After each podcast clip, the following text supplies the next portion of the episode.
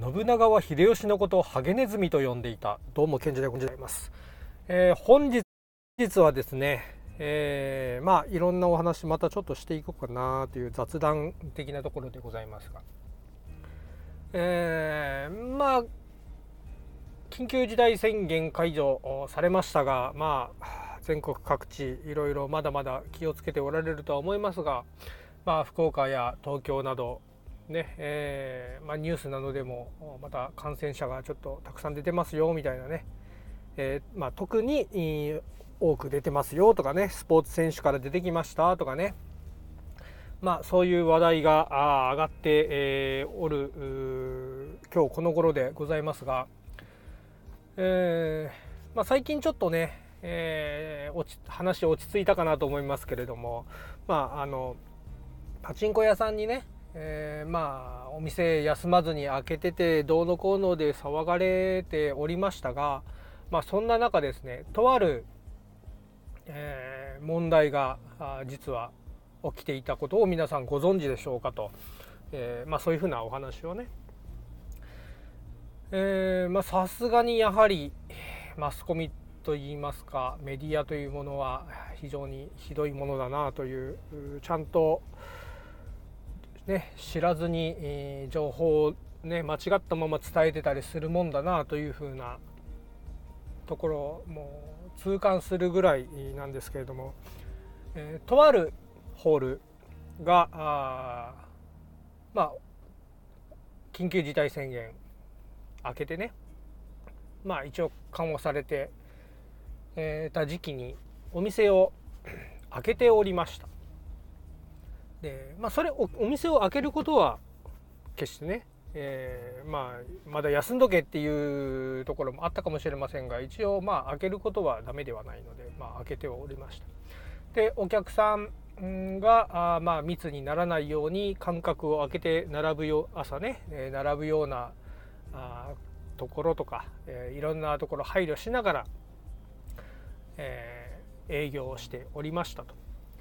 でお店お店朝並んだりする時に、え間隔を空けて、え並んでもらうために、え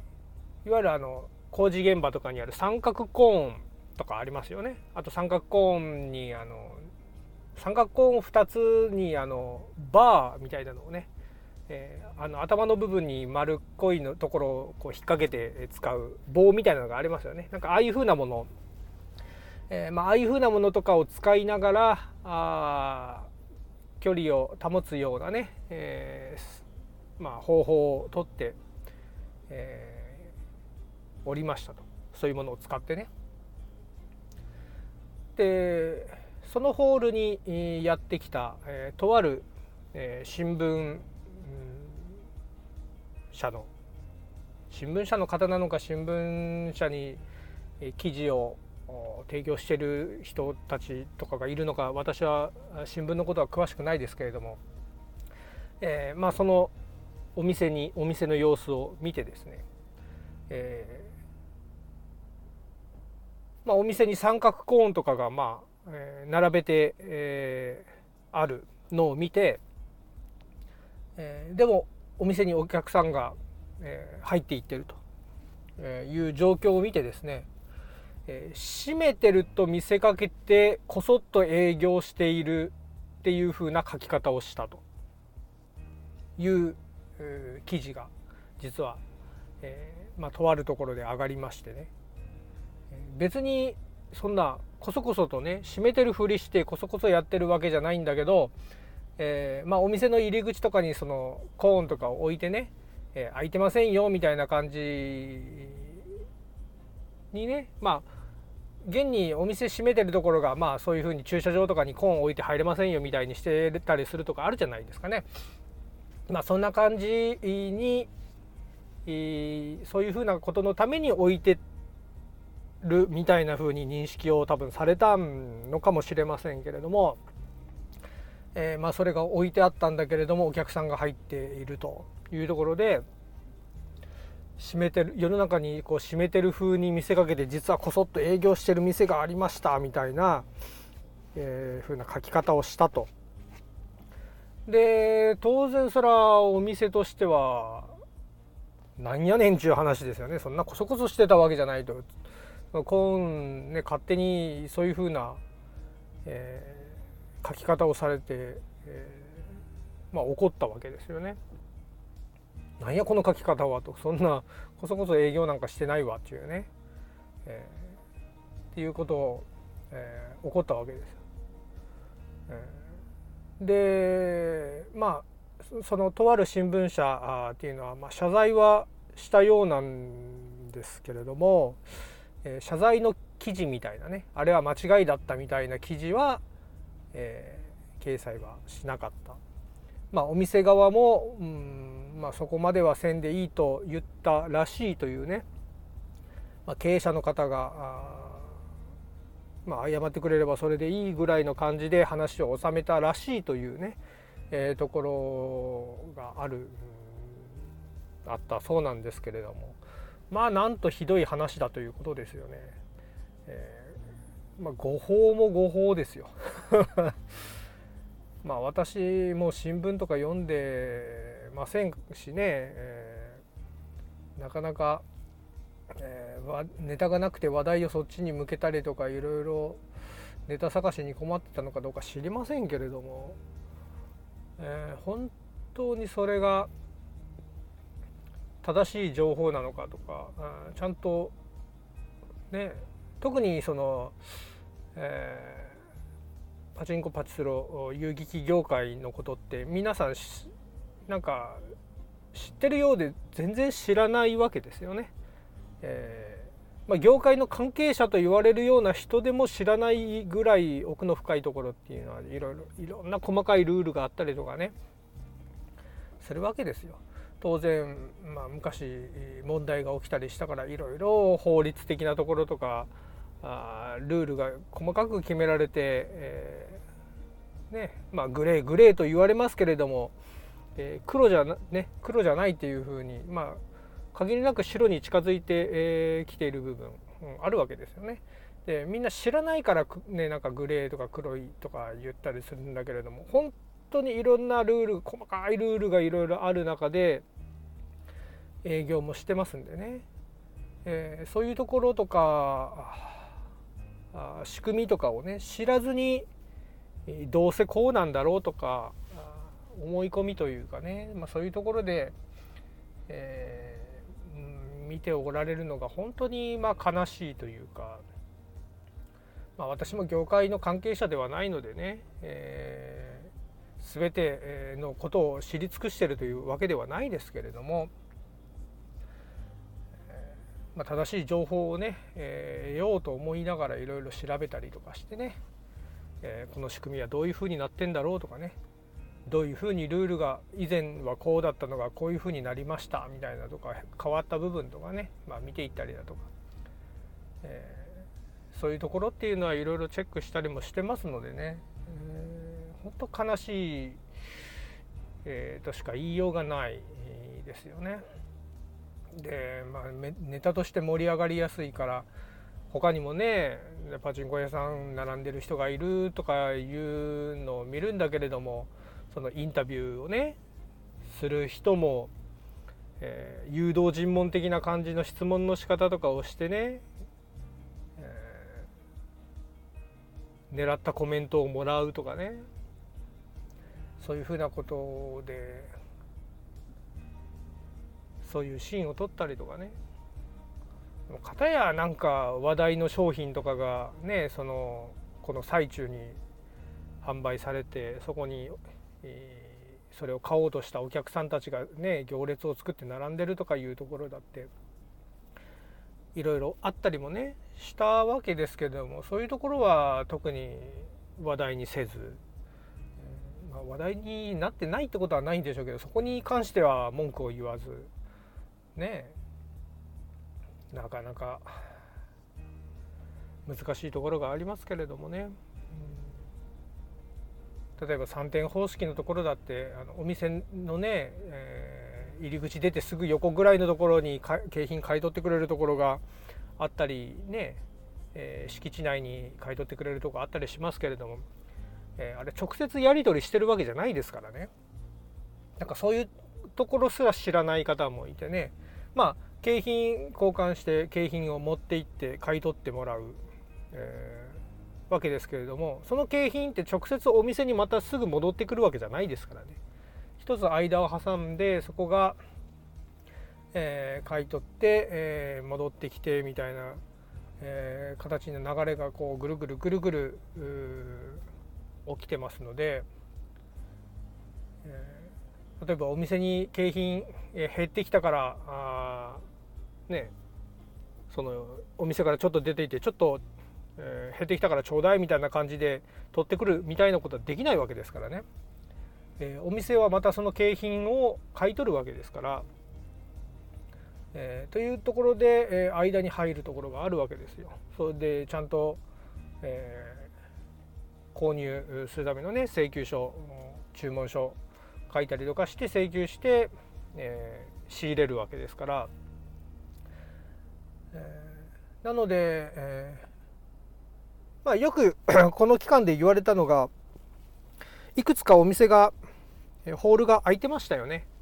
えー、まあ、えー、全国の98%ぐらいはお店閉めてたと。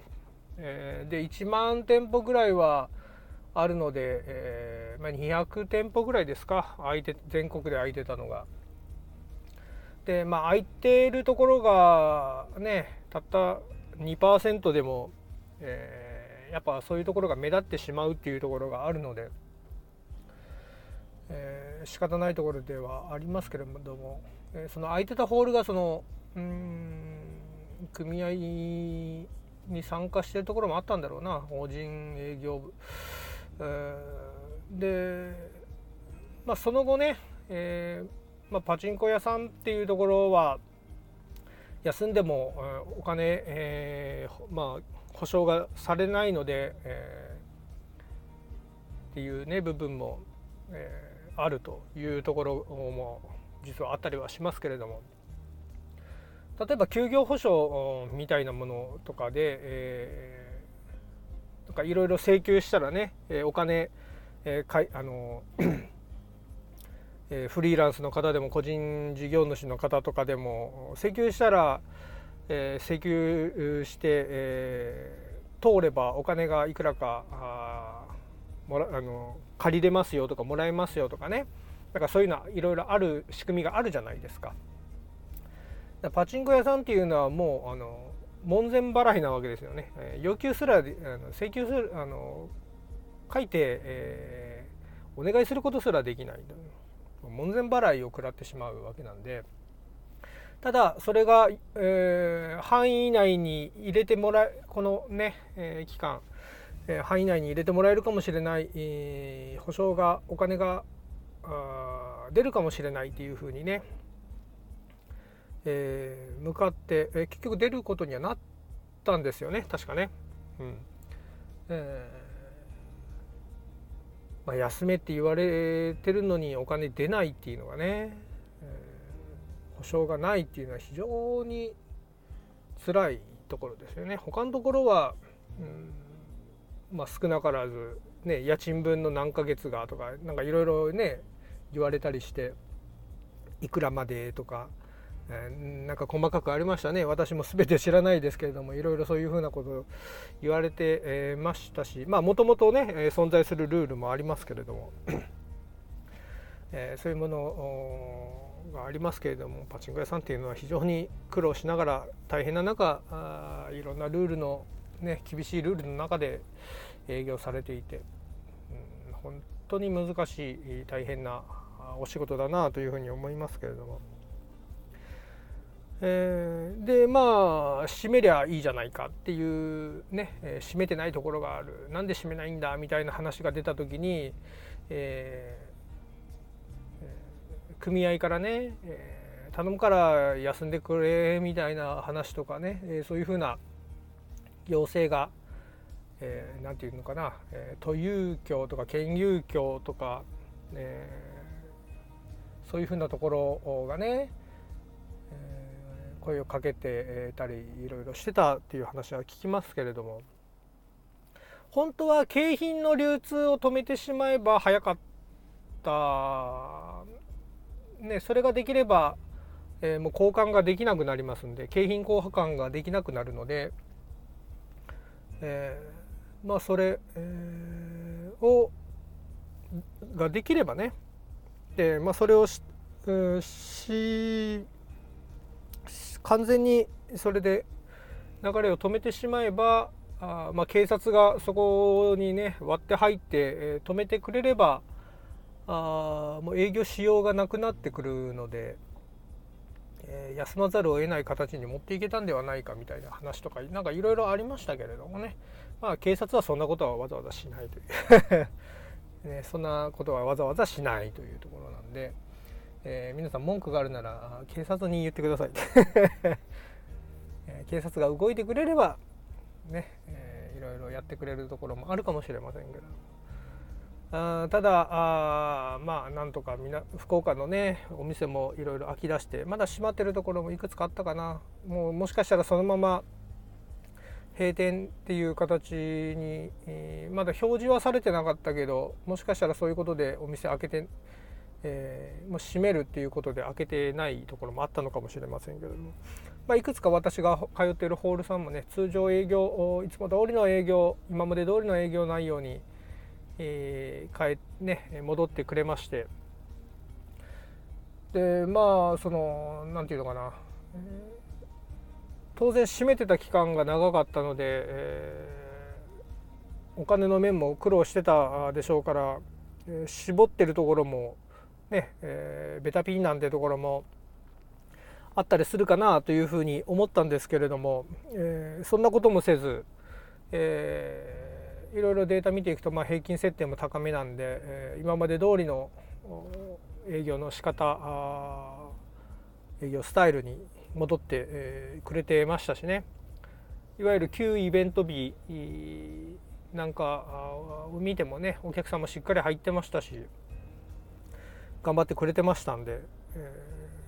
ー、非常に良かったです。で私も6月入って、えー、123今日が4日か123で、えー、私が通ってるお店が 2, あの2日が寝台入れ替えだったんで1日はお店休みだったんですよねなので23と2日間、えー、お店に行ってきましたけれども、えー、まあありがたいことにしっかり高設定掴んで勝たせていただきましたんでね、えー、まあ、ちゃんと高設定も入っているというところで非常にありがたい限りですただびっくりしたのがねあの私が通ってるお店緊急事態宣言が出て緊急事態宣言中に寝台入れ替え予定してた、まあ、機種とかがいくつかあるわけですよね。で緊急事態宣言明けて、えー、1ヶ月半ぶりぐらいかにお店、えー、再開っていうことになって機種のラインナップを見たら、まあ、新しい台に入れ替わったりとかねしてたんですけれども、えー、まあ、オキスロのプレミアム、えー、花々かな？あが20台、えー、30杯で入ってたんですよね。で、えー、花々シリーズ好きなんで、まあ、打ってたんですけれども、まあ、そこから1週間ちょっとして、まあ、6月の頭の寝台入れ替え。でその花々20代一気になくなってそこがオキドキ2に変わってたというね。たった1週間の命だった花々みたいな。マジかと思って。何台か残るかと思ったら全台なくなってたんで。うわマジかと思って。さすがにびっくりしましたけれども、えまあ、30杯コーナーを、まあ、広げられなかったからそこをまあ一気に全部ね、えー、切り替えたっていうところなんでしょうけれども思い切ったなと思って。すげえなと思って。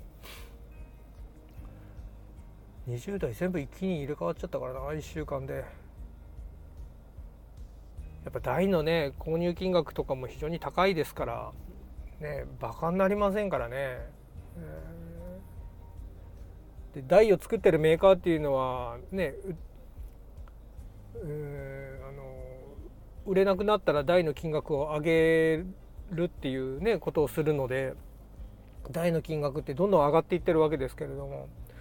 お店としてはね買わざるを得ないから高くても買うわけですけれどもとんでもなく高くね値が上がっていってるわけで。ねまあ大変ですよねお店はね。うん。あと何の話しようとしたんだっけ？えー、なんかいくつか話をあそうだそうだそうだ。忘れてました。えっ、と部屋をちょっとねあの引っ越しの時にメルカリでいろいろ物を減らしたんですけれどまたちょっと荷物あの整理して、えー、減らしていこうかなと思って使ってないものとか機材入れ替えて、えー、以前使ってた機材なんかとかをメルカリで、えー、売却をします。え、動画配信、え、動画撮影用の機材とか配信用の機材だとか、え、収録用の機材だとか、えー、いろいろ持ってたものがあるんですけれども例えば、えーまあ、映像を撮る時に使ってた、えー、ジンバルとかですね、えー、大きめのジンバルです。フルサイズ使えるような、えー、大きなジンバルですけれども。とジンバルとジンバル用のグリップとか、えー、その辺、えー、あとはゲーム配信用のゲームキャプチャーボードとか、えー、あと何があったかな、えー、あと DTM 関係の機材だとかあと配信用とかに準備していたあのマイコンデンサーマイクだとかね。えーと、オーディオテクニカのマイクとロードのマイクとえー、マイク用のアームか。あの伸び縮みするアームですね、まあ、あの辺とか、えー、などなどいろいろメルカリで売却をする予定でございます、え、近々、えー、出店します、えー、今その準備する掲載するための写真とかをちょっと撮ったりとか。まあスマホでもいいんですけれども。まあちょっと見た目よく写真を、えーまあ、撮ろうかなと思って。え、自分で組み立てたあちっちゃい物撮り用の、え、照明をね、えー、使って、えー、撮るのがあのありますので、えー、ボックスがね、えー、ライティングボックスみたいなのを作ってますので、えー、それを使ってちょっと写真を撮ったりまあ大きいものはちょっと入れられないんですけれども小物はそれで撮ろうかなとか。なので、えーまあ適正価格でちゃんと、まあ、中古のね適正価格で出しますなんかえ別に変に値段を釣り上げるみたいなこともしませんし、えー、まあ、極端に安い金額で出すっていうこともしませんけれども、えー、まあ中普通に中古の価格より、まあ、もしかしたらちょっとお安く出すね、えー、かなというふうにも考えてるので、えー、もしかしたら、まあ、いわゆる背取り背ドラの方々に買い占められる恐れもありますので、えー、気になった方はちょっとチェックしていただければお買い得なものももしかしたらあるかもしれません。はい、私も別にそれであの稼ぐために、えー、ねえー、背取りやってるわけではないんで、え、自分が持ってたものをちょっとね普通に売却するだけなんで、えー、変な値段はつけませんので、えー、まあ是非チェックしていただければなと、えー、使用状況も非常に綺麗な状態をちゃんと保ててますし、えー、ちゃんと箱も揃ってるものがほとんどですし説明書とか全部ちゃんとケーブル類とか付属品同梱されていたものはほぼほぼ、えー、全てちゃんと揃ってたはずです。全て。はい。えー、まだ箱に詰めたりとかいろいろしてるところですけれども、え、今のところ全部物は揃ってますのでまあ開封する時にね箱をちょっとあの破れちゃったとかそういうところはもうあのちょっとあったりしますけれども、えー、中のものには一切何も問題はありません、えー、きれいもう新品同様な感じでもう綺麗にあの拭き上げて、えー、出しますんでぜひともチェックをしていただければなと。えー、まあこの期間まあね、えー、いろいろ家で、えー、配信をしたりとかね、えー、オンラインで、えー、いろいろお仕事をしたりだとかやったりする方も増えましたんでね、まあ、そういう方が使う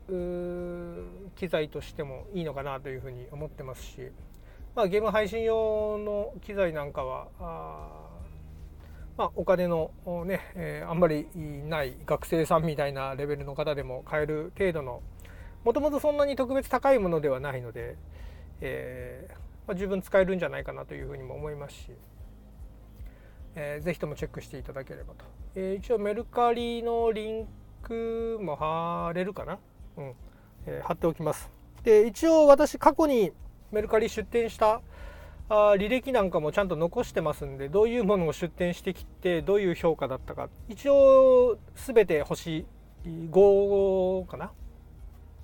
えーちゃんえー、マックス評価を毎回いただけてますので、えー、その点、えーそういうところを見ていただければね、えま信頼度といいますか 変なものは出してませんよという、えところで、えまあ、過去にはねあの、まあ、カメラ機材入れ替えるために、え使ってたものたちを売却したり、え電子書籍にもう切り替える時に小説たちをねかさばるんで、え売却したりだとか、まあ、引っ越しする時にいろいろものを出店したとかね冷蔵庫もメルカリで売りましたし あの大物家電をメルカリで売れるっていうのは本当助かりますよね。あの冷蔵庫洗濯機とかあの辺もしかもまあ送料が高くなるんで、えー、売却する価格っていうのは送料プラス販売価格ってなると結構ね、販売価格少なくしないと送料だけで相当かかっちゃうっていうことはありますけれどもそれでも僕13年一人暮らしして13年使ってた冷蔵庫、えー、2ドアの冷蔵庫があって、えーまあ、ピッカピカに吹き上げましたけれどもね、えー、それメルカリに出して、まあ、送料と合わせても1万いくらだっけ？1万3000円とか1万4000円ぐらいで、えー買い取ってもらえたんであんなの普通にリサイクルショップみたいなとこ持ってっても値段大してつきまねほぼつきませんし、えー、持ってってもらうだけとかまあよくてタダで持ってってもらうレベルの、えー、商品だったんですけどまあ綺麗に使ってましたしね、えー、状態良かったんで、えー、まあ、普通にお店で買うよりかはあ長いこと使ってはいましたけれども悪いものじゃなかったんでそんだけの値段ついて買ってもらいましたしね。で大和さんが取りに来てくれるんでとにかくきれいに掃除しとくだけでいいとやるべきことはね、えー、それだけなんで梱包して持って行ってくれますから非常に楽ちんなんで、えーあのシステムはいいなというふうに思いました。うん、あとメルカリの方のメルカリの方のサービスじゃないなヤマトさんの方のサービスで、えー、ロッカーを使ったサービスっていうのがあ始まっております。私もちょっと前に、えー、Amazon さんのね商品を受け取る時に受け取り場所をそのロッカーに指定してえー、大和さんのね営業所の入り口の横にロッカーがドーンと置いてあったりとかしてそこに届いたバーコードをね、えー、かざすとパカッとロッカーが開いて中のものが受け取れるという仕組みになっているのがあるんですけれども、えー、メルカリでもそれをそのね大和さんのロッカーのシステム利用して、えー、もらえればあいくらかお金っていうかポイントかなえが返ってきますよみたいな仕組みがありますんでまあその辺も利用していただければなというふうな感じです。